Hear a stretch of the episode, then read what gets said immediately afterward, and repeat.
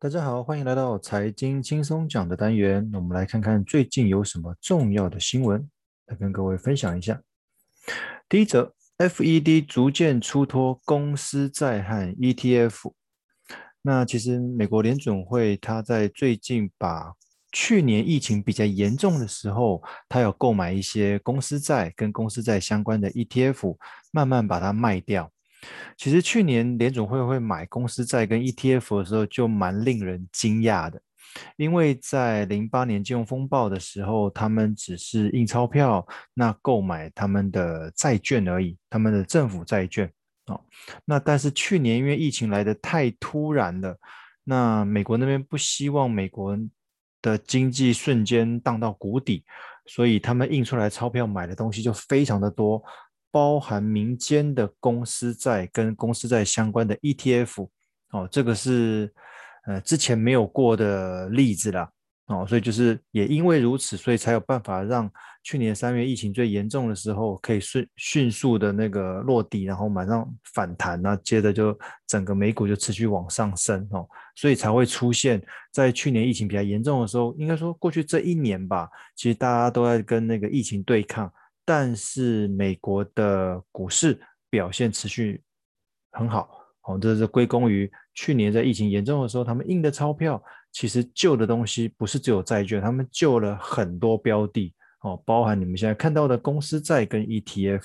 哦，那最近因为也过了一年多了，哦，慢慢觉得这些相对稳定的就会开始慢慢卖掉，所以有些人觉得说，诶，这个是不是？QE 要开始缩减的前哨战呢？哦，有些人就会开始担心这件事情。第二个是我们台湾的造纸厂发动新一波的涨价。我不知道各位有没有发现，因为最最近台湾疫情比较严重，所以很多人都是在家里面上班或者是居家生活之类的。那很多东西就变成网购。那网购不外乎就一定会要用纸盒、纸箱子来包装，所以这段时间的需求量特别的大。所以导致造纸厂觉得他们的那个纸浆的价格、纸箱这些都要涨价。那其实说真的，很多民生必需品都涨价了，不是只有纸箱这种原物料的东西而已哦。那可是这也是没办法了，因为疫情严重，很多人都会囤货，都会抢购一些物资，所以那当然也会有一些哄抬价格的问题发生。那所以东西都变得比较贵。那那希也希望之后，因为有疫苗进来，那甚至于那个疫情趋缓之后，再慢慢让这个物价趋于稳定。那所以其实涨价的东西已经不单单只是造纸那一方面了。再一个是中国那边的新闻，陶东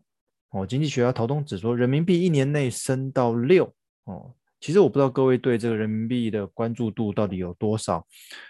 嗯，目前大概六点三、六点四左右人民币对美元哦，那他是觉得人民币会升到六，人民币持续升值哦，人民币升值表示相对的经济表现是好的。那另外一方面是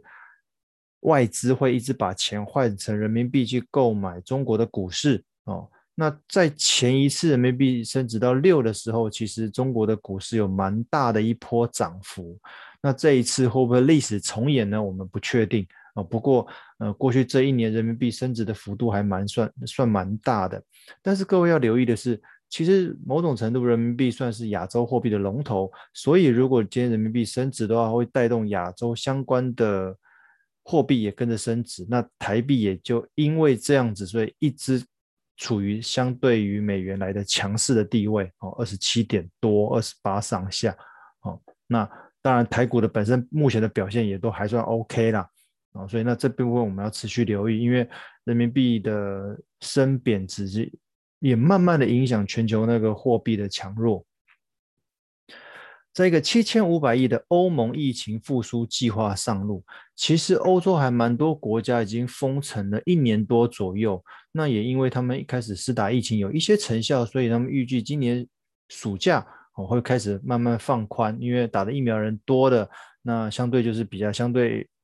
那个免疫力也比较好了，所以可能会开始放宽。那放宽就要赶紧刺激过去这一年来的实体经济哦，所以欧盟打算花七千五百亿来做疫情的复苏计划。不过这个我之前有提到过，也因为这样子提早把这些政府的一些资金啊预算用在疫情甚至是纾困方面哦，所以对。